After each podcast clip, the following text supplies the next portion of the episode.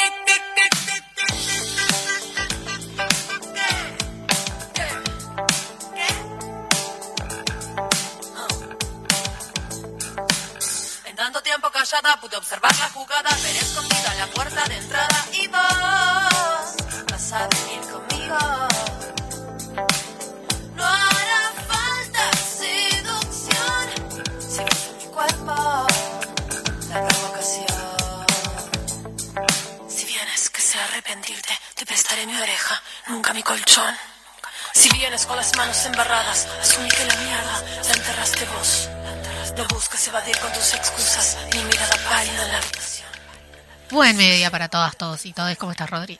¿Cómo andas? ¿Con frío? ¿A vos cómo te llevaste el lunes? Horrible. Estoy helada. No siento mis pies. Es el primer invierno que estoy adelante en la mecha y la verdad que lo estoy padeciendo horriblemente. No estar en la mecha, sino el invierno. Sí, yo igual no, no, no, no. Yo te iba a decir, no tiene nada que ver que estés en la mecha con padecer el invierno. El No, invierno siempre es cruel. Es una autorreferencialidad más de Ah, la ok. primera, eh, La primera de los que son. Sí, exactamente. El primer invierno del Rodri en la mecha. Sí. O sea, tampoco es que hubiera muchos inviernos más con la mecha, pues es el segundo invierno de la mecha. Bueno, es el primero mío. ¿Es el segundo tuyo, Mari? No, es el primero mío. Ah, vamos, estamos festejando el primer invierno. bueno, Mari, eh, ¿cómo estuvo regalitos, tu fin de semana? para celebrar el, el- Cualquier cosa. ¿Sabes lo que estoy necesitando? Y me está dificultando encontrar guantes, pero sin la parte de los dedos. No sé cómo se llama eso. Pero comprate unos guantes comunes y le cortás esa parte. No, queda todo desprolijo. Eh, los dedos. ¿Cómo? Yo, o sea, no entiendo. Pues, Venden son- guantes así. Sí, ya sé que venden guantes así, pero son de las cosas que a mí se me escapan. El otro día una amiga me decía que estaba averiguando precios para ir a hacerse tipo más agujeritos en la oreja. Y es tipo en el lóbulo de la oreja. Claro. Y yo estoy, para mí eso... o Mari sea, es la clase de persona que agarra y se los hace de ella y después se pone no, algo con hielo. Yo no, mi madre. O sea, Claro. pero sí, toda mi vida me los hizo mi madre. Me pasa hielo, eh, aguja Y chao. y corcho o una manzana al lado de atrás del lóbulo. Y tic, ya está. Claro, quedas con una caravana de corcho. No, no, quedo con la caravana de corcho. Después me pongo otra caravana. Ahí llegó nuestra invitada. ¿Quieres presentarla? Bueno, eh, ahora cuando. Cuando me- bueno, pero anda contando. siente- Bueno, pero vamos a vender el programa de hoy, ya que me diste el pie. Vamos a tener entrevista central a la Rodra. Es una artista independiente uruguaya que fusiona varios géneros. Que estábamos escuchando recién. Exactamente, estábamos escuchando recién a Rodra y como columna de cierre vamos a tener a Mateo Monteiro que nos va a estar hablando un poco de los 49 años, eh, que la conmemoración de los 49 años del golpe de Estado y del abuelo general. ¿Cómo andas, Mateo? Buenas, este, bueno, buen mediodía y nada, muchas gracias por la invitación y vamos a estar hablando un poquito de esta fecha, este, en donde recordamos sí el golpe de estado, pero también la huelga general impulsada por la CNT. Así Ma- que Mateo es profesor de historia. No sé si lo dijiste.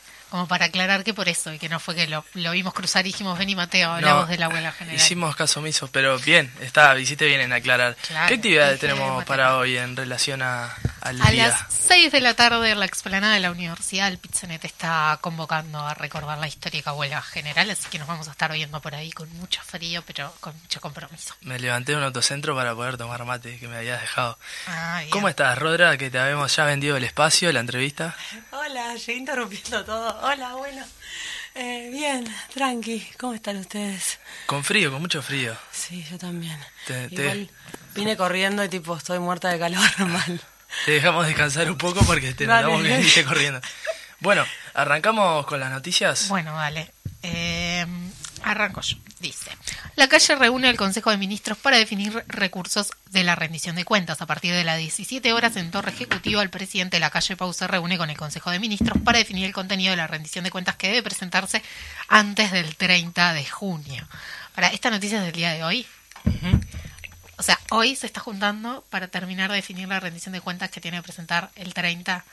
Sí. Es peor Eh, que yo haciendo parciales a La, contra la ANEP todavía no tenía pasado el número que, que iban a pedir. Bien, Así maravilloso. que no sé en qué estará eso. Pero está. Veremos si hoy lo pueden sacar, faltando tres días. Igual es algo que yo perfectamente haría, ¿no? Dejar Sí, todo pero para último supongo, momento es una. supongo es que algo- dejar, tipo, para último momento entregar un parcial no es lo mismo que dejar para No. último momento entregar el presupuesto a un país. No tiene la misma relevancia. No, yo creo que no. Pero es algo de un común denominador de, de los uruguayes, es dejar todo para el último momento y la ley del mínimo esfuerzo, ¿no? Son dos aspectos que tenemos nosotros, bien inculcados. Bien. ¿No compartís? O sea, sí, comparto, pero... Está mal. O sea, claro, es, es una tradición uruguaya que creo que quien preside el país debería prescindir Sin dudas. de, de esa tradición. Lavanguardia.com, trajimos noticias internacionales. Ah, mira. Manifestaciones en Madrid y Barcelona contra los asesinatos en Melilla. Varias asociaciones han convocado protestas en ciudades españolas como Madrid y Barcelona para condenar la masacre en Melilla, donde murieron al menos más de una treintena de migrantes según las eh, reseñas locales. Bueno, esto fue por la- los asesinatos ahí en la frontera de Marruecos y contra España, eh, con lo que tiene que ver con refugiados y eh, eh, sobre todo de Sudán. Pero se habla de más de 37 muertos. Asesinatos es- que están atravesando la, la barrera. La otra cara también de lo que es la, la inmigración en Europa, que ahora estaban, viste que habían salido todas las imágenes de cómo andaban recibiendo a, a inmigrantes ucranianos y bueno, por el otro lado, en realidad, quienes vienen de África se encuentran Claro. como con otra realidad completamente diferente y han aparecido videos donde hay gente que sale literalmente diciendo, no, pasa que los ucranianos son rubios y ojos claros y, y, y ellos no, entonces como los rubios y ojos claros somos parecidos a nosotros, por eso los recibimos de brazos abiertos y a los africanos. Sí, igual los españoles tampoco son muy rubiecitos. No. Así que, verdad. Esa es la cultura hegemónica. Tampoco Hitler era una representación de la raza aria. Eh, bueno, seguimos, eh, Mari. Dale, dale vos porque se me bloqueó. Bueno, Montevideo Portal. La broma de Suárez a Messi durante las vacaciones en Ibiza. ¿Estás con sueño, papi? ¿Alguna vez dijiste eso, Mari? No, creo que nunca le dije papi a nadie. Ni siquiera a tu padre. No, le digo pa. Bien. Tanto los uruguayos como Antonella Rocuso estuvieron muy activos en sus cuentas de Instagram compartiendo con millones de seguidores las fotos del encuentro en las playas. Esta noticia solamente la pudo haber compartido Montevideo Portal. No, creo que se la estaba compartiendo en todos lados porque es en el medio también de los rumores de que Suárez viene a River. ¿Qué pensás de eso? No, no hay ninguna posibilidad de que venga River. Es, es un poco un deseo, pero también es un poquito de realidad. Eh, creo que va a seguir en, en Europa, en alta competitividad. Sí, él ya dijo que quería seguir en Europa. Ahora, si las ofertas de Europa no son muy buenas. Aparte, ya entra en una edad que también entra a pesar mucho lo que es eh, la opinión de, de su familia, dónde están les hijos, dónde se están criando, son chicos. Sí, yo no creo que nadie de su familia quiera dejar Europa para Argentina en este Claro, en momento. este contexto es complicado. Y me imagino que tiene, aparte tiene ofertas de equipos eh, como Villarreal, Valencia, Sevilla, etcétera. Este, ta, yo vi muchos memes sobre, sobre esto, pero por ejemplo era Messi, la foto de Messi durmiendo y le ponían un globito como que estaba soñando con Suárez en River. Porque también dicen que Messi es de River. Ah, mira, era de Newell's. También. O sea, es de Newell, pero la gente es hincha de River dicen que es de River. Mira, bueno, sigo con otra. Y Godín fue a Vélez también. Así que, Sí, Godín, no, esto está confirmado por el mismísimo Bizarrap, Godín en Vélez, pero Sí. a nadie le importa Godín. Viste que el, mi club, voy a hacer segunda autorreferencialidad, subió un video presentando a un jugador que para nosotros es como que Suárez venga a River Plate. Y eh, hacían eh, chistes eh, sobre que la presentación del club quedaba grande al lado de la Bizarrap en Vélez. Ah, Como que fue malísima. No estoy reivindicando la del club porque fue sumamente honesta y de bajos recursos, pero la de Vélez, la Bizarrap podrían haberlo hecho bastante mejor. Sí, a mí no, no me, la verdad, cero epicidad, no, no tuvo epicidad ¿Dónde está el quiebre? Faltaba, ¿no? el quiebre. Sí, el quiebre, porque en un momento todo monótono el video. Ah, sí, No- no hay es él ahí, de repente lo llaman y le dicen tenés que decir que viene Godín y ya Claro. está. O sea, no, por eso digo, cero, haberlo aprovechado más. cero epicidad, no tuvo, no tuvo épica. Está. Yo no conozco esos Godín- términos que hablas vos, Mari. Pasa que vos usás las tres palabras que usan los periodistas deportivos. Exactamente. Eh, Dice Infobae, en esto de que ahora estamos internacionales con las noticias, la revancha de la conquista offline. Luego de la pandemia vuelve el match cara a cara. Un estudio afirma que hombres y mujeres prefieren nuevamente conocer gente por fuera de las apps de citas. Dos expertas consultadas por Infobae explican por qué la impronta de lo corporal y el contacto físico son también parte de la nueva normalidad. ¿Cómo te llevas con las apps de citas? No, no tengo. Sí. Después, bueno, busquen a ver si está Mari Arias por ahí. Capaz que tenés No un perfil sí, falso. sí, estoy en un perfil falso. Que alguna vez algún amigo me quiso hacer y no, lo dejé. Y está bien. Este, y ta, pero no. Pasa que no me gusta conocer gente nueva directamente. No te gusta conocer gente, punto. ¿no? Claro. Eh, Arrancamos por ahí. Sí. Eh, ¿Qué opinás en general de las aplicaciones de citas? no tengo opinión porque no. ¿Te parece bien, mal o ah, parte si de la, la gente normalidad le gusta, que, lo- o sea, que disfruten, que vivan, yo qué sé. Bueno, vamos a atender esta pregunta a les invitados que están acá, así le hacemos partícipe. Pregunto a la Rodra, ¿qué opinión te merece? Podemos hablar, no vamos a mencionar marca, pero ¿qué importa si mencionamos marca? Tinder, ¿qué, qué opinión les merece? Pa, eh, Es todo un ¿Qué tema, pregunta ¿no? para acá? Eh, a mí me parece que, que hay que eh, que hay que tener mucho cuidado, eso me parece. No tuve muy buenas experiencias con apps de citas, me hice y no me funcionó, prefiero el contacto real. Pero sí creo que hay que tener cuidado, no sé, yo qué sé, conocer a alguien virtualmente siempre... Sainz, yo soy niña, adolescente, nada, cuando empezó, eh, me hace acordar cuando empezó el Facebook, el Instagram, viste que chateabas con gente que no conocías. Claro. O sea, ahí tipo está, sabés que no conoces a la persona. Está ese peligro de que ser tan amplio a nivel de las redes y de que puedes estar hablando con un viejo de 65 años con una foto de una persona que... No, y además también las estafas. Ahora estaba pensando, la otra vez una amiga me obligó a mirar el documental del estafador de Tinder. No te hiciste ningún problema en aceptar la propuesta. No me acuerdo de nada. Mateo, ¿qué, qué opinión te merece? Este, mm, para mí, con el cuidado necesario, son herramientas y hay que usarlas. En este mundo no, no estamos para desperdiciar nada que, que nos permita bueno, conocer a alguien, yo qué sé. Pero sí, lo que es verdad que hay que tener un cuidado especial.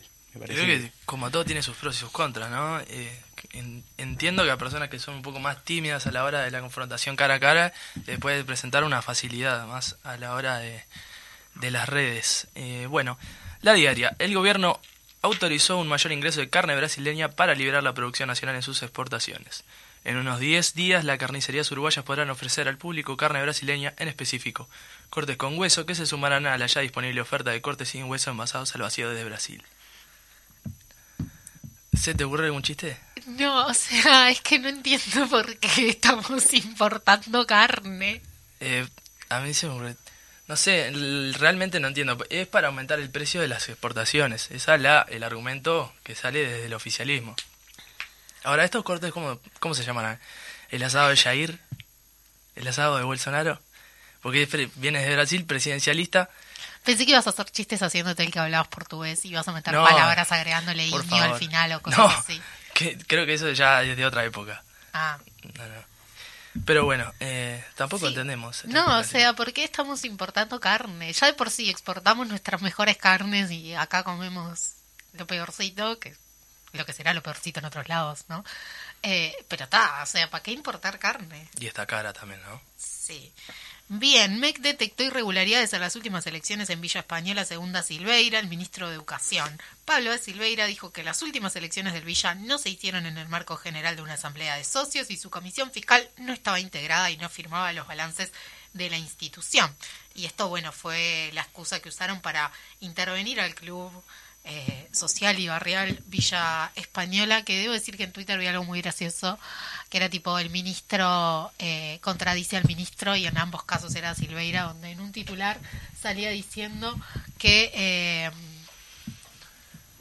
que esto no tenía nada que ver con política y en otro salía diciendo que por supuesto que esto era político. Así que, eh, Bueno, el tema del deporte y sobre todo el fútbol con la política es bastante polémico, sobre todo si tenemos en cuenta antecedentes del año pasado, donde Nacional y Peñarol jugaron un clásico y pusieron a, bueno, de este año directamente, y pusieron una pancata en apoyo a, a- a Ucrania.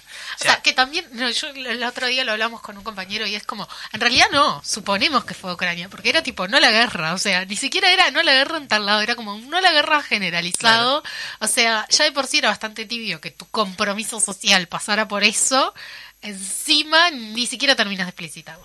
No, y sobre todo, ¿qué puede, qué puede cambiar, no? Si le pones o no le pones, le, le vas a chupar soberanamente un bledo a la persona. En fin, eh, bueno, seguramente podamos tener, o podamos tener a, el próximo lunes a alguien de Villa Española para también de su, Ah, su versión oficial. Sí, bueno, una de las cosas que, tipo esto de las irregularidades de las elecciones, y en realidad vos ves los otros clubes uruguayos y hay otros lugares, yo me acuerdo de Cerro, cuando fue que asumió uno que tuvo que renunciar a las 24 horas porque lo fueron a cagar a palo. Mi amigo así. Carlos Rodríguez no, no debe estar muy contento con lo que estás diciendo, pero es real. Carlos, eh, Jauregui Alfredo Jauregui que ya de paso te digo que es el vicepresidente de DAEPU y es el presidente de la Comisión de Género de DAEPU. Maravilloso. Datos. Y sí, eh, ganó otro presidente de las elecciones y bueno, incurrió esas cosas. La, la violencia bien entendida, ¿no? En el deporte. Claro, o sea, pero nada, mucho se comentaba de eso, ¿no? De que se usan como excusa el tema de las elecciones cuando en realidad hay otros clubes que están en mucha peor. Si uno eh, empieza a ser estricto a nivel de estatutos, eh, no queda ningún eh, equipo basquetbolístico, futbolista, de fútbol, eh, sin que se intervenga, porque ninguno cumple a rajatabla lo que son los estatutos. Claro, es evidente que hay una, una intencionalidad y un ensañamiento con el Villa Española, que es un club que eh, se posiciona públicamente e institucionalmente en temas de interés nacional y, y que están en su derecho porque no están haciendo campaña partidaria. Si yo no me quiero ahondar en, en la parte institucional, en los temas internos, porque puede haber gente que, que esté en desacuerdo y que haya Pero planteado. si el Villa pero- saca una camiseta por el 20 de mayo, supongo que llegó a los mínimos acuerdos necesarios dentro de la institución para eso. Bueno, de hecho, uno de los denunciantes, o sea, dos de los denunciantes fueron expresidentes y el último eh, es el antecesor que dejó al club fundido, entre otras cosas, en la C también, y eh, con esta presidencia llegó a Juan en la A. Eh, estuvo de acuerdo con eso, y impulsó que estaba para adelante, y eso fue en el 2020. Claro. Recordemos, son dos años, algo tiene que haber cambiado ahí Sí, sí. algún al- algo tiene que haber pesado. Bueno, la diaria. Ecuador. Mientras los legisladores tratan la destitución del presidente Lazo, el paro continúa en medio de un clima de creciente tensión. La represión a las movilizaciones sociales ya causó cinco muertes y seis desapariciones. No, y es importante que, que las movilizaciones en Ecuador están siendo como lideradas por, por las comunidades indígenas de Aichi, ¿no?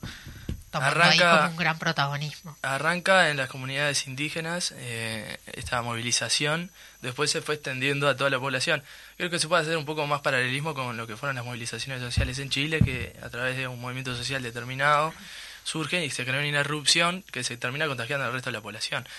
Lo cual a mí me parece, eh, me llama la atención, es la poca eh, dimensión que ha tomado, la poca noticia que hemos tenido de esta sucesión. Estamos hablando de cinco muertos, seis desaparecidos bajo un, un, un gobierno que reprime de forma sumamente violenta.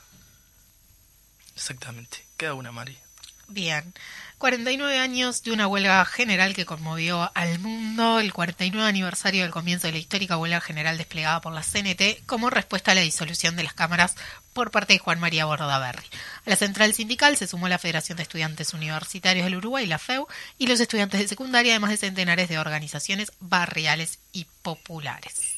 Bueno, es un poco lo que ya comentábamos al principio del programa, que va a estar ahondando más en el tema Mateo en la columna de cierre. Bueno. No, eh, igual algo importante que supongo que Mateo ya pensaba remarcarlo, pero ya que lo nombramos, que el golpe de Estado eh, fue un golpe cívico, militar, que a veces quedamos con esto del golpe militar y nos olvidamos del papel que jugaron muchos civiles que aprovechándose de la dictadura se enriquecieron. Muchísimo. Exactamente, dictaduras institucionales. De hecho, hoy hablaba con una compañera en clase, eh, estábamos hablando del observador y el país, no sé qué, y claro, porque ahora compraron el observador y parece que ahora está pagando, está pagando los sueldos y además parece que están pagando bien y estamos haciendo chistes. Y le dije, no, yo en el país seguro que no podría. Tipo, y llegamos a esa conclusión. En el país no podríamos trabajar por principios. En una estábamos hablando, y dice, estaba el tema de plata, no sé qué. El y le digo, diario de la es literalmente, le dije eso, literalmente es el diario de la dictadura. Sí, tenés razón, no podría. Bueno, Este, pero en otro medio, si pagan bien, me avisan. el observador. ¿Vos cuánto me pagas? No, yo no te pago nada, Mari. Yo no, yo solo, simplemente soy el conductor. Capaz que tenemos que negociar si yo sigo acá y no. Entonces, Habla, habla con, con Gabriela Bolsian de Mais. Que yo la felicito porque me dio una alegría de ta- por tercer lado al vencer a Peñarol, ¿no? Nunca sé, eso gana Nacional y pierde Peñarol, es llamativo. Ayer estábamos con una amiga y me dice, che, ¿cómo- está jugando Peñarol, ¿cómo va? Me fijo, minuto 83, 0 a 0. Al rato, tipo, vamos perdiendo. Dice, grande, "Ta, eh. soy Jetta, pregunto y perdemos. Sí. Pero me dijeron, no sos vos la responsable. Pero da, seguía haciendo esas cábalas que tanto alegría nos da a los nacionalófilos. Bueno, llegando a las 12 horas 20 minutos, es tiempo de tanda comercial y volvemos con Rodra, que nos va a estar comentando un poquito sobre su último disco y lo que significa ser artista independiente. Tanda comercial y volvemos con más de la mecha. correr por tu voz. Diste fuerte la canción, pequeño corazón, queriendo nacer. Correr por tu voz, diste fuego. Diste más.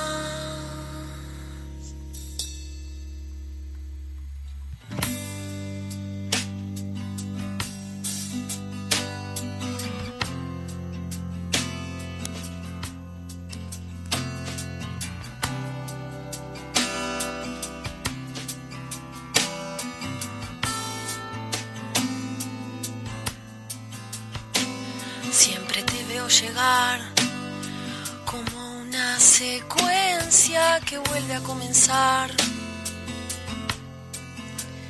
llenando espacios.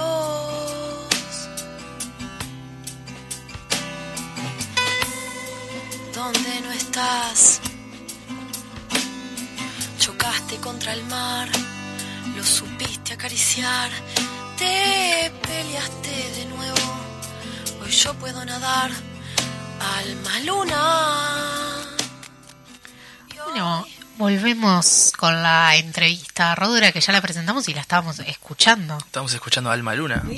Sí. Uno de los temas que está en el disco, el último. No, ese tema está en, en mi primer disco, que es un EP que se llama Al aire. No, cualquiera, del aire. Bueno, ese me hiciste Parecido. acordar. porque- Al humo es el segundo, del aire es el primero. Claro, viste, ya aprendí lo que eran EP después de largos contanos, intentos. contanos qué es un EP. Es como un mini disco. se ve, Claro. Poquitas canciones. Ahí va, es un disco más breve. Claro. El Porque- EP es el long. de contexto, porque tuvimos a- acá a, a traperos. ¿Está bien? Raperos. Raperos, bien. Bueno, ni miedes. Y, esto- y, y nos contaban que habían hecho varias EP y también me costó procesar y entender, pero Claro. da por- porque no estaba inmerso en el tema. Pero bueno, contanos un poquito del último disco que sacaste, que no fue hace no tanto. No, fue en septiembre del año pasado y de hecho fue lo, lo último que saqué y lo más como importante. Eh, se llama El Humo, es un disco mm, eh, que está compuesto por 11 piezas. Eh, tiene, es un disco conceptual, tiene como un, viaje entero, digamos. Pero también es, es divisible en, en las canciones, o sea, las canciones son particularmente mundillos también. Y, y bueno, nada, fue un disco que, mm, que fue apoyado por el FONAM, entonces tuve la posibilidad de grabarlo en, un estudio Repro, que es Mastodonte, eh, con la producción de Nacho Mateu, que también es un músico increíble, bajista, eh, de muchos legendarios proyectos uruguayos. Y, mm, y nada, y, es un disco que, que bueno, que, que fui componiendo eh, desde que saqué el primer disco, que fue en 2017, hasta el 2021. O sea, fue, hay temas que tienen tipo tres años, o hay, también hay temas que hice eh, posteriormente a pedido de Nacho, que me decía, bueno, ahora al disco le falta tal, y yo componía tal, algo parecido. Eh, cuando te planteaste hacer este disco conceptual, ¿fue porque te diste cuenta que los temas estaban como unidos? ¿O ya desde que empezaste con el primer tema dijiste, bueno, mi objetivo es... Eh, es una muy buena pregunta. En realidad me di cuenta que había como una historia a lo largo de- del disco. El disco es, es un disco como muy, muy, también bastante testimonial, eh, en el sentido de que tiene que ver con, con mi propia vida, ¿no? Eh, este y, y ciertos aspectos de mi vida, ¿no? Que es re dark, no soy toda así, chicos. pero, pero sí, me di cuenta que había como un hilo conductor en algunos temas. De hecho, yo me pasa mucho que a veces compongo un pedacito de algo y no, tipo, no sé cómo sigue ese pedacito. Y después estoy componiendo otra cosa random y uno esas dos cosas. Y soy muy de hacer puzzles, tipo. Entonces me di cuenta que los temas combinaban muy bien y que había como una narrativa entre los temas. O sea, como que, que había ciertas. O sea, yo hago alusión de, en un tema a otro tema y como cosas que, que son propias de, de cómo yo compongo o componía en ese momento. Entonces lo, lo fui unificando. También tiene unas piezas que son textos eh, musicalizados. Y, y tal, después le agregué lo que necesitaba. Es decir, como la materia prima eran ciertas canciones que me di cuenta que, que, un universo poético, digamos, y le, le agregué como lo que le faltaba a ese universo para hacer lo que, lo que a mí me parecía que me comunicaba eso. Eso tiene una dificultad eh, enorme y demanda un trabajo y un pienso para la problemática de tres eh, canciones que vos compusiste hace tres años y después eh, unirlas en algo que estás eh, haciendo eh, en el último año. ¿Cómo, es esa, ¿Cómo se procesa y cómo se atraviesa esa dificultad? Fua, eso está tremendo, porque en realidad a veces pasa que, que vos haces un tema y a los tres años decís, este Cambia- tema es una mierda, era una cursi o era tremenda, no sé qué, ¿entendés? Como que una, como que eh, componer, Si ya no te sentís identificada con claro, eso que- mismo que vos compusiste. totalmente, eso es un viaje mal. Como volver a agarrar una canción, además, por ejemplo, la can- una canción como re importante es Implosión, que es una canción que la tengo hace la grabé hace mil años y la gente le re gusta. Y yo tipo la canto y digo, uy, qué exagerada. Me pasaba que decía eso, ay, ta, qué drama que le pongo a la vida, ¿no? Pero claro, en realidad después, charlando con una amiga, me dice, ta, es una foto del momento. Claro. ¿Entendés? Es como una foto de ese momento, ¿no? Esto no, no quiere decir que vos lo sientas ahora y sí lo podés sentir con otra cosa. ¿no? O sea, podés reinterpretar tu, propio, tu propia música. Entonces yo hice un poco eso. Agarré temas que, que, que estaban buenos intentando pasarla por el ojo de, de que está bueno. O sea, que a pesar de que lo haya hecho, como sacarse una, sacar el ego de decir, "Ta, esto lo hice yo, como este tema lo hubiera hecho Menganito. Es un buen tema. Y agarrar y volver a interpretarlo, hacer como un ejercicio de depurarlo de, de, de- de lo que an- de lo que era antes y agarrar, bueno, la estructura de la, de la armonía, la letra y ver para dónde va, qué se puede hacer, qué otras modificaciones puede haber, cuáles son sus posibilidades.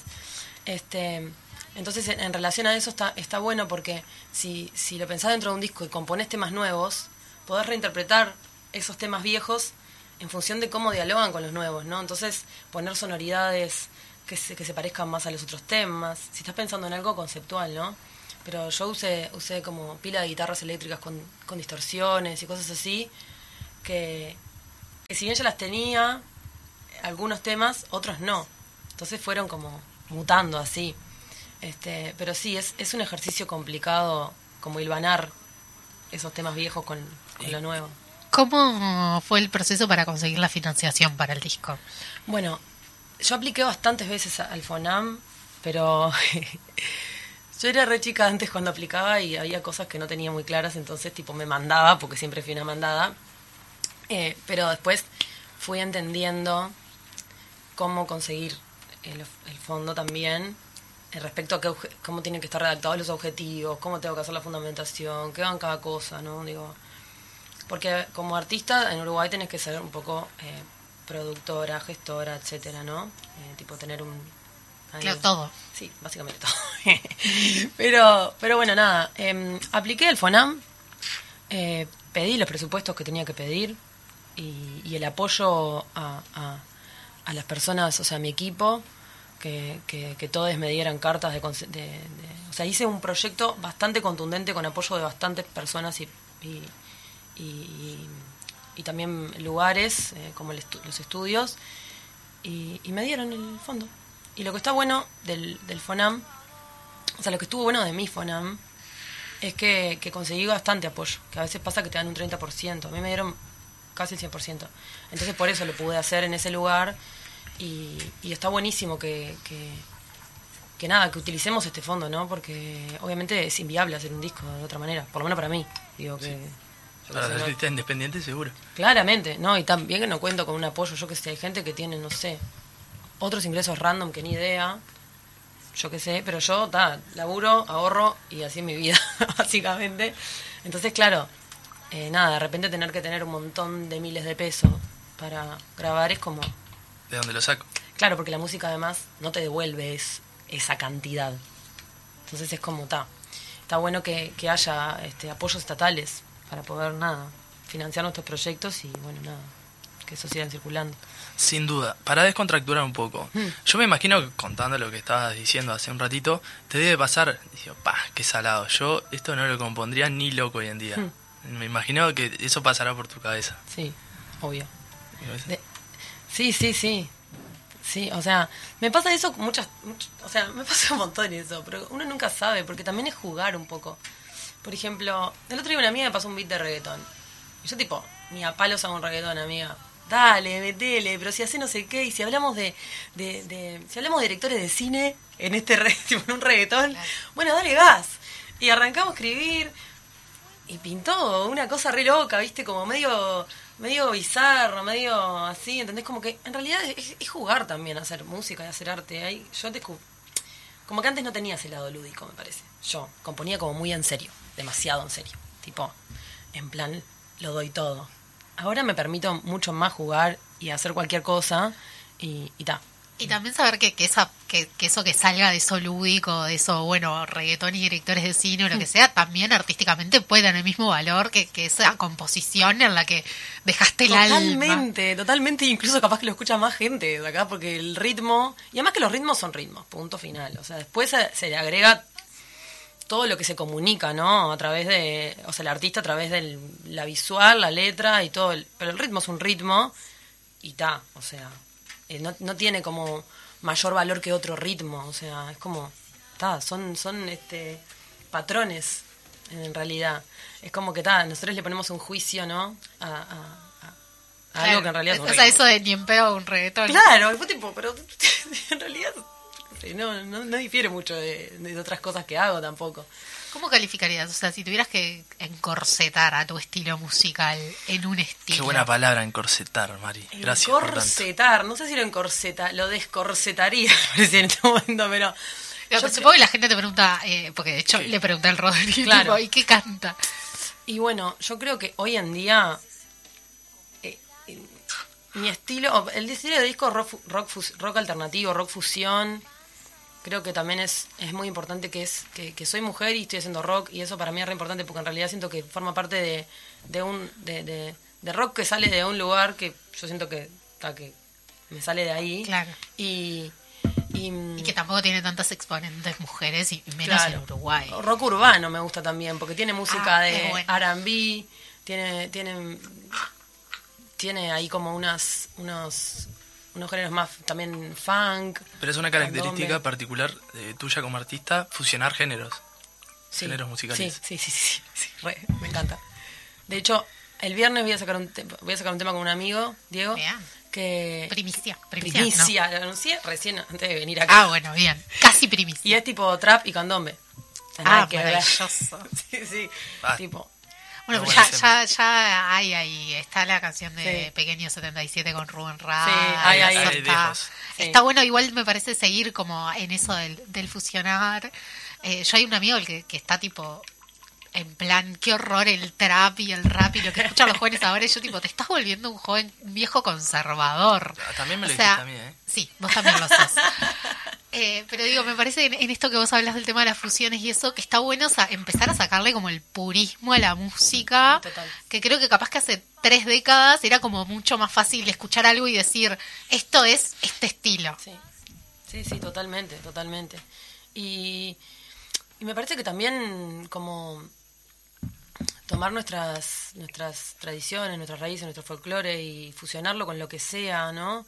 A nivel global se está haciendo eso y, definitivamente es, o sea, salen cosas increíbles de ahí, o sea, es, me parece que sí, que, que quedarnos como en, en casillas es eh, nada, eh, como que es negar una diversidad artística que existe y que, eh, como que negar el, crecimiento de, de toda la, la, la, flora y la fauna de- de- del arte, ¿no? Es como, yo qué sé, andás, no sé, negar posibilidades. No sé, yo. Y también es negarse el disfrute, ¿no? Porque en esta cuestión, que, que yo creo que si pasaste los 16, 17 años y seguís en esa si- tesitura, medio bobosos, pero esa cuestión de no, yo solo escucho rock, y tipo, y no bailo cumbia, solo escu- o yo solo, no yo solo, ca- claro, yo solo bailo cumbia y el rock está de menos, no sé Me qué. pasa con unos amigos ricoteros eso, ¿no? Claro, y es como, podés disfrutar de todos. Después lo tenés un par de Fernet arriba y te bailan a Gerardo Nieto, pero... Claro, yo soy tu gatita, soy tu gatita. Y... Yo soy eh, fan de bailar Shield cuando, o sea, ando con mi remera de Led Zeppelin, con algunas de mis remeras de Led Zeppelin. A modo de provocación, ¿verdad? No, no, me pasó varias veces. En un momento fue como es la tercera vez que termino bailando Gilda con la remera de Led Zeppelin, me parece. Claro, igual es debe ser un poco heavy romper la barrera esa de eh, mezclar tipos que están bien arraigados a la cultura popular típica de un país y que para personas puede ser inmaculado, no lo tenés que tocar, como puede ser el candombe, el tango y, y fusionarlo con, con géneros que, que están irrumpiendo como el trap. Obvio, sí, sí, sí, sin dudas. También creo que tiene que ver con, no sé, con... Como que Uruguay es muy así, muy serio todo, ¿no? O sea, Sí. digo, yo qué sé. O sea, Muy como este día. claro, es, tipo, es como... Bueno, vamos a divertirnos. El otro día también hablaba con una amiga con la cual vamos a sacar un tema, supongo, otra amiga, de qué queríamos decir en el tema.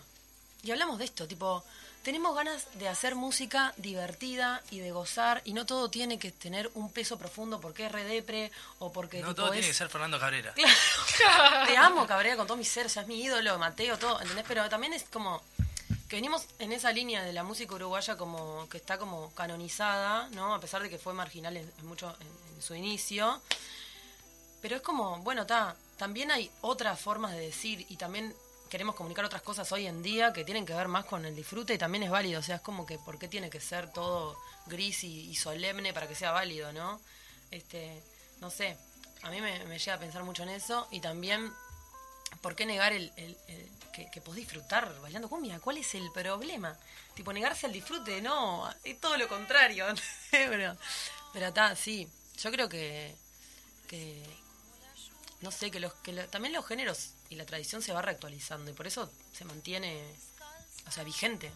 Si, si la tradición se queda dura en un lugar, no, no sé. Hay como una irrupción de- en, en la música en general ahora en Uruguay de un montón de gurisas jóvenes, vos incluida obviamente en esto. ¿Cómo, ¿Cómo ves ese crecimiento en la escena de, de artistas mujeres? ¿Y cuál es la respuesta de sus pares? O sea, de, de los artistas varones, cuando hacen el reclamo de no puede ser esta grilla que no hay ni una mujer, ellos tipo se hacen los pelotudos o, o tienen como más compañerismo. Es, bueno, es un tema. Yo primero que nada estoy feliz de la generación a la que pertenezco y las compañeras que tengo que son increíbles y les compañeros y los compañeros eh, que, que- que tengo, ¿no? Porque por algo son mis compas. Este, hay gente que no es mi compa, claramente no. Pero, pero primero que nada, como eso, ¿no? Que, que estamos en un momento que creo que estamos pudiendo sentir que tenemos el espacio que nos corresponde, que, nos, que, que- que es válido y que nos corresponde al igual, ¿no? Que no es que es- tenés que estar como en una categoría para, para poder eh, evolucionar en tu carrera, tipo ser cantante o ser corista o lo que sea, sino que creo que se, se han abierto esas posibilidades de, de, de pensar para nosotras, ¿no? De pensar en que puedo tocar el bajo si yo quiero en mi banda y que nadie me tiene que venir a decir lo que puedo y lo que no puedo hacer. Y, y quiero y también eso, que entre nosotras hay una, una unión resarpada, tipo mal, es como increíble. Todo el tiempo nos estamos comunicando, nos estamos apoyando. Eh, yo puedo hablar eh, con, con las mujeres, o sea, he hablado con las mujeres tipo más zarpadas de este país, ¿entendés? Que me han hablado sobre mi música y me han escuchado. Y eso la verdad que no es algo que pase con todos los varones. Eso sí no pasa que, que poder como tener un vínculo, siento que el vínculo que, que- que estamos generando entre, la, entre las mujeres es como súper, eh, en algún punto horizontal. O sea, si bien una tiene más trayectoria que otras, es como súper genuino el disfrute. Y que y los pibes, y bueno, a algunos les cuesta más que a otros, ¿verdad? O sea, yo qué sé. ¿Se Es- nota esa diferenciación en cuanto a generaciones en relación a los hombres? Sí, sí, sí, sí, se renota. Es como que, no sé, creo que nuestras generaciones y, lo- y los gurises más chicos también están como mucho más abiertos a, a que ta, todo, todo, todo- todas las personas somos iguales y yo compongo algo que le puede componer cualquier persona y es como, ta, también eso, ¿no? Es como, no- por ser hombre, por ser mujer no vas a componer algo mejor o peor, o sea, hay categorías que no, no cuadran para el arte, me parece, como ta. Y, y sí, a los más grandes, como que a veces pasa eso de que, tipo, si trabajas con Menganito, varón, te validan más, ¿entendés? O Claro. si trabajás en, tipo, tal estudio, o tocaste en tal sala, o hiciste tal cosa, ahí sí tenés la Es un poco validación. más de legitimación. Claro, sí. Claro, o sea, no, no vales por más que estés en contacto con las mujeres más zarpadas del país Claro. hasta que tal productor... Sí, sí, totalmente. Sí, sí, sí. Eso es, es un viaje también. Como que yo eh, laburé con varones re pro y tipo me gozo laburando con varones, con los que yo considero que puedo trabajar, ¿no? Pero... Y, y, ta, y eso sin dudas hizo que ciertos varones se acercaran a mi trabajo. Eso es... Y, y, y se mueven energías re distintas, o sea, es como que no, no sé, em, quizás los varones se, se acercan a decirme unas cosas y las mujeres otras, o no sé, hay como distintas... Sí, es... es está Hay como una cosa medio híbrida, ¿no? También siento que hay pila de, de varones que están intentando ver cómo tienen que hacer para comportarse. Sí, es un momento de, de, de cambios, ¿no? O sea, es un momento eso como de cambio, de transición y, y muchos de ellos capaz que de re- eso que vos decís, ¿no? Viendo cómo reven cada una de sus actitudes y demás. Pero claro, esto híbrido es, es, es generaciones que están negadas a, adaptarse a lo que viene ahora, de Sí. las generaciones más nuevas que ya vienen como acostumbradas y obviamente en el medio todas esas cosas más raras. Obvio. Y por suerte hay, hay este, eventos eh, solo de mujeres. Eso es algo que me parece que está bueno para visibilizar todos los eventos solo de hombres que hay y que nadie se da cuenta de que no hay una mujer porque simplemente no hay una mujer. Entonces normalizamos que no haya mujeres. Y si Pero- es al revés, se nota. Claro, cuando se hace solo de mujeres, o cuando hay una mujer y todo el resto de varones, que a mí me pasó de- varias veces de ser tipo bandas de pila de pibes y ser la única mujer, queda visible eso, pero si no, no nos damos cuenta. Claro. ¿Ves? Bandas, o sea, Sí, como sí, recién sí. ahora estamos abriendo los ojos, entonces me parece que está bueno también que pasen esas cosas de, de, de nada, de que haya cosas solo de pibas. ¿Qué se sintió y contar esa experiencia de ser telonero de Divididos? De Ay. Mollo? Sí, todo increíble, eso fue eso, eso fue genial. En realidad, em, nada, fue una experiencia resarpada, tocar en el Antel Arena, abrirla de divididos, que también, con esto de ser mujer y lo que estábamos hablando, es una banda que tiene bastantes seguidores, varones del palo del rock más duro, porque es una banda power posta. Sí, sí, sí. Entonces poder eh, abrir, abrimos, eh, yo abrí con Fer Smith, que es otra, otra también compositora y cantante increíble, o sea, dos mujeres, eh, y fue elegido por, por o sea, fue un- una decisión de, de la banda que abriéramos Claro. las dos. Entonces eso estuvo más porque escucharon nuestra música. Claro, y- o sea, la gente capaz que no sabe, pero cuando vienen bandas del exterior, generalmente la productora que las trae lo que hace es como mandarle varios artistas a la banda y dice, bueno, está entre estos artistas que elijan quién telonea y la banda, el equipo de la banda elige.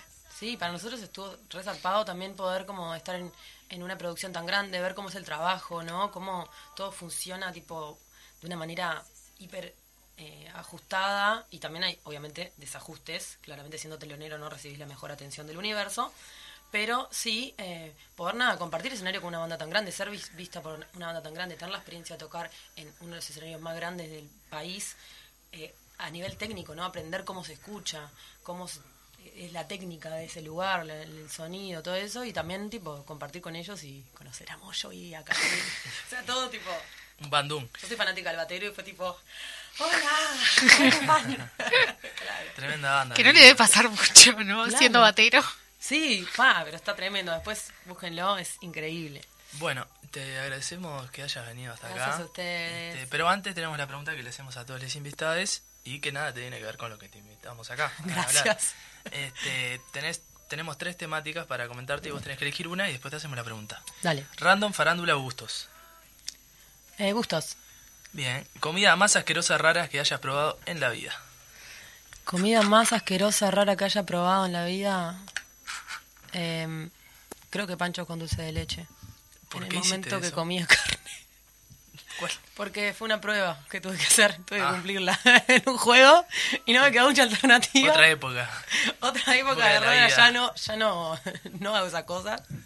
Bueno, muchas gracias, Rodra, por estar acá. La Este, comprometemos a volver, obvio. Sí, obviamente. Sabelo, Siempre comprometemos. a la- Para, ¿y eh, dónde te pueden escuchar? ¿Y dónde Uy, pueden escuchar el estreno del viernes? Eso.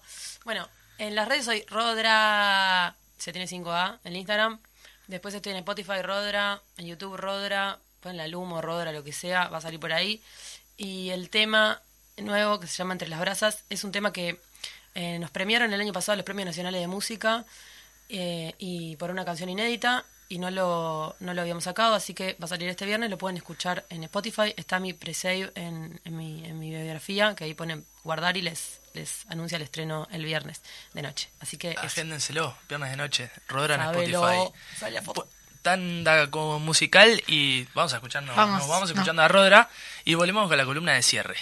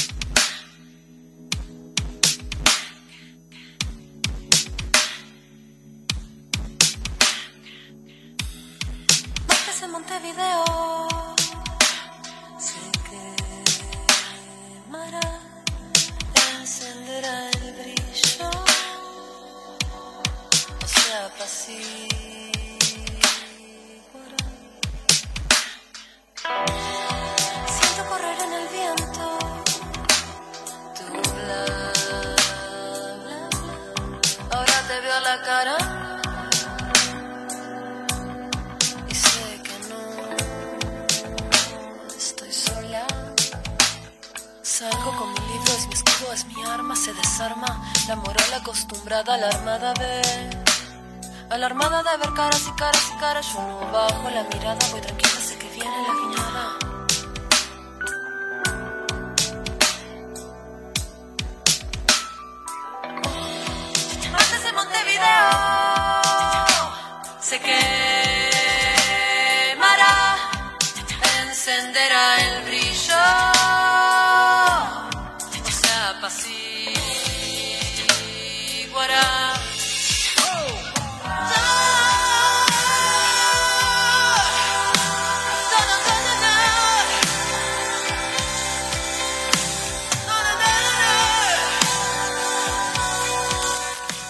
Volvemos con el último bloque. Estamos escuchando otro de los temas de Rodera que la estuvimos escuchando todo el programa. Martes, exactamente. Vamos con la columna de cierre, 49 años del golpe de Estado y de la huelga general. Para ello, para hablar de ello está Mateo Monteiro, profe de historia, ahora sí lo dije. Bueno, ya te presentamos. Bueno, eh, contanos un poquito qué nos puedes decir de esta fecha tan histórica para Uruguay. Bien, este. mm, Bueno, primero, para comenzar, como este profe de historia, y creo que también varios este, compas van a opinar lo mismo, que hablar del golpe y asociarlo simplemente al 27 de junio es como desconocer los procesos que, que se vinieron dando este, a lo largo, lo podemos llevar hasta la década de los 60, ¿verdad? Donde bueno, había como una fuerte agitación social, un fuerte describimiento sobre este el sistema político, no había como esa confianza de que bueno, este gobierno va a hacer las cosas, y no había como un total desgano frente a ello. Y este bueno, con medidas sumamente como este represoras de, de los sentires de la población, ¿verdad? La población es un momento donde sale mucho a la calle, en protestas, y donde la respuesta del gobierno, en vez de hacer oídos a esas propuestas y de meterle cabeza y de trabajar para subsanarlas, lo que hace es bueno es reprimir. Entonces, con su con su máximo exponente, donde la violencia, digamos, este, política que se vivía también en ese, en ese momento, este, que fueron, bueno, bajo el gobierno de Pacheco Areco. Ahí se inicia un proceso en el Uruguay de extremada violencia política, donde, de mucho descontento, donde también, bueno, a nivel continental se estaban viviendo como procesos este, muy removedores, ¿no? Este, tenemos, eh, bueno, el caso de Cuba, también se estaban dando, bueno, procesos en Brasil, en Argentina, eh, una coyuntura como bastante caldeada, este, Todo en un marco, en un contexto general histórico bastante más amplio. que Claro, bastante más amplio. Entonces, multiplicidad de factores zarpada. Exacto, si hablamos solo de golpe de Estado y lo asociamos solo a una fecha, desconociendo toda esa parte de la historia, este, perdemos un poco de visión y queda como minimizado también, ¿verdad? Este, y bueno, y después, yendo como al año más cercanos al 73, en el año 72 se declara, este, el Senado vota el estado de guerra interno este, para combatir bueno, a, a la guerrilla interna que le estaba llevando adelante el MLN. Eh, y bueno, y el ejército se pone como en ese rol de, de decir, bueno, nosotros somos los que podemos asegurar la paz y la seguridad nacional. Y bueno, y cada vez va incrementando más este, su injerencia en la política, cosa que mismo los senadores de esa época fueron denunciando, ¿no? Este, pero bueno, como el golpe fue un golpe civil y militar, también este, los militares tenían alianzas con sectores este, políticos, o por lo menos con grandes dirigentes de sectores políticos de, de esa época. Este, y bueno, y el estado de guerra eh, llevó a darle cierta trascendencia al ejército que en ese periodo como que también empieza como a sacar comunicados en contra del poder ejecutivo este y bueno y, y el ministro pasan como tres ministros de defensa pero el primer ministro de defensa como que avala esos comunicados este y ahí está el rol que cumplen los civiles ¿no? que fueron que también los que permitieron esta apertura de injerencia política del ejército eh, y bueno, tal es así que, que, que en, febrero eh, hay un historiador de Masi que dice que, que, bueno, que el golpe en realidad lo podemos ver como en dos tiempos, como en un partido de fútbol, eh, donde el primer tiempo se juega en febrero del año 73, en donde este, el ejército desconoce el nombramiento de, de un ministro de defensa y, eh, bueno, saca una serie de comunicados.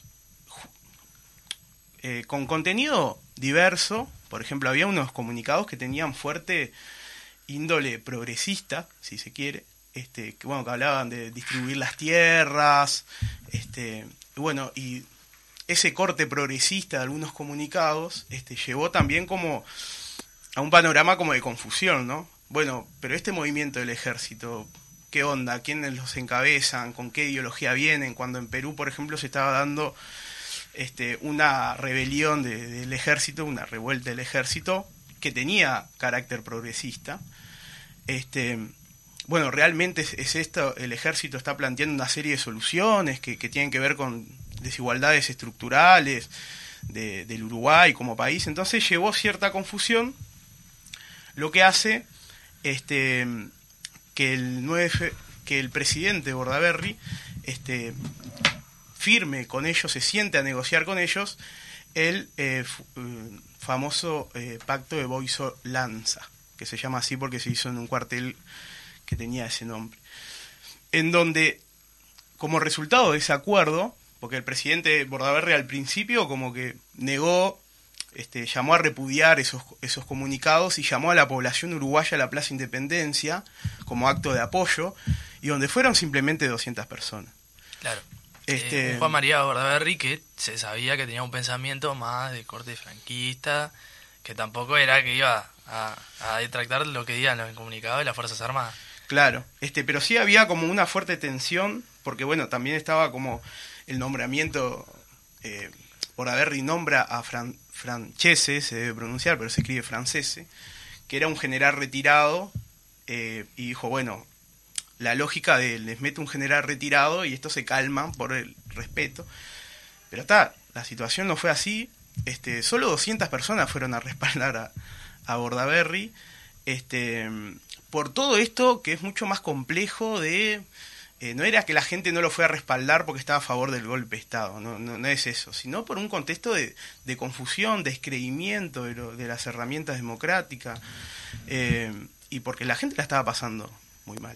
La década del 60 fue una época de una crisis económica para Uruguay. También una crisis económica y a donde encuentra al pueblo organizándose, y esto es importante.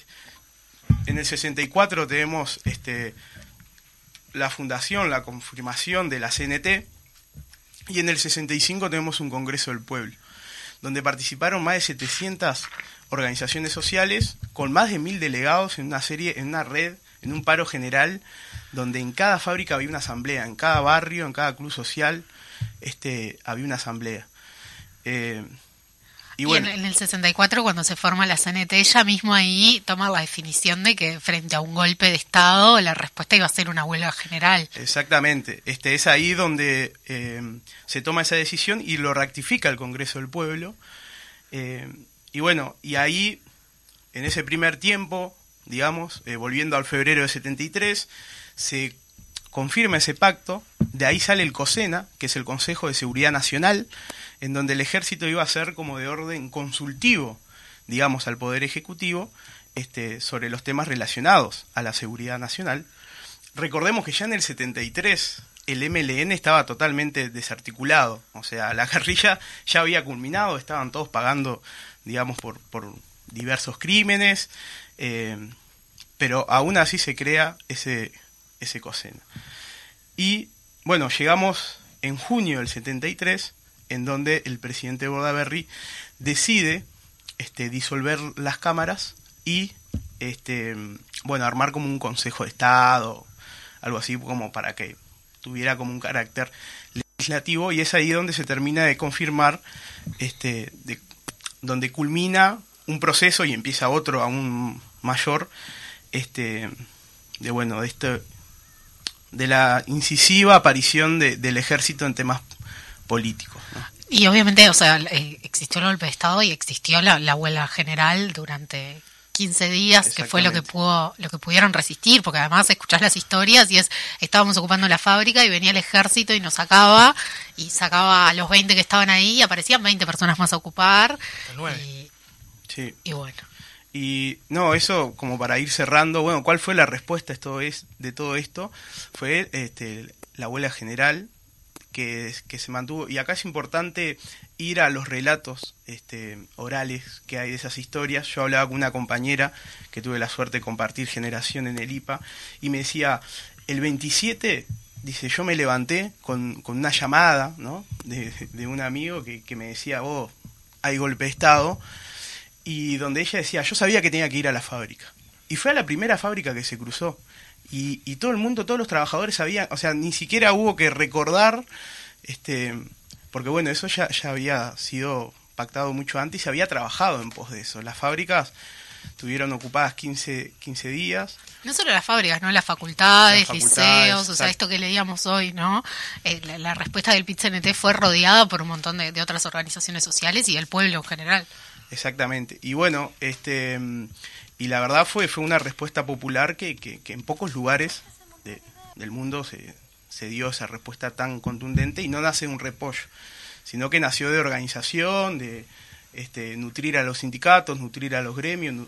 Eran sindicatos que hablaban con los vecinos, este, que estaban en el barrio, es decir, el dirigente sindical vivía en el mismo barrio donde estaba la fábrica. Entonces eso llevó a mucho apego de la población este, y bueno, y nos dejó una resistencia de verdad muy, muy admirable y, y bueno, está bueno para recordar eso. Eh, como para ir a esos recuerdos me parece que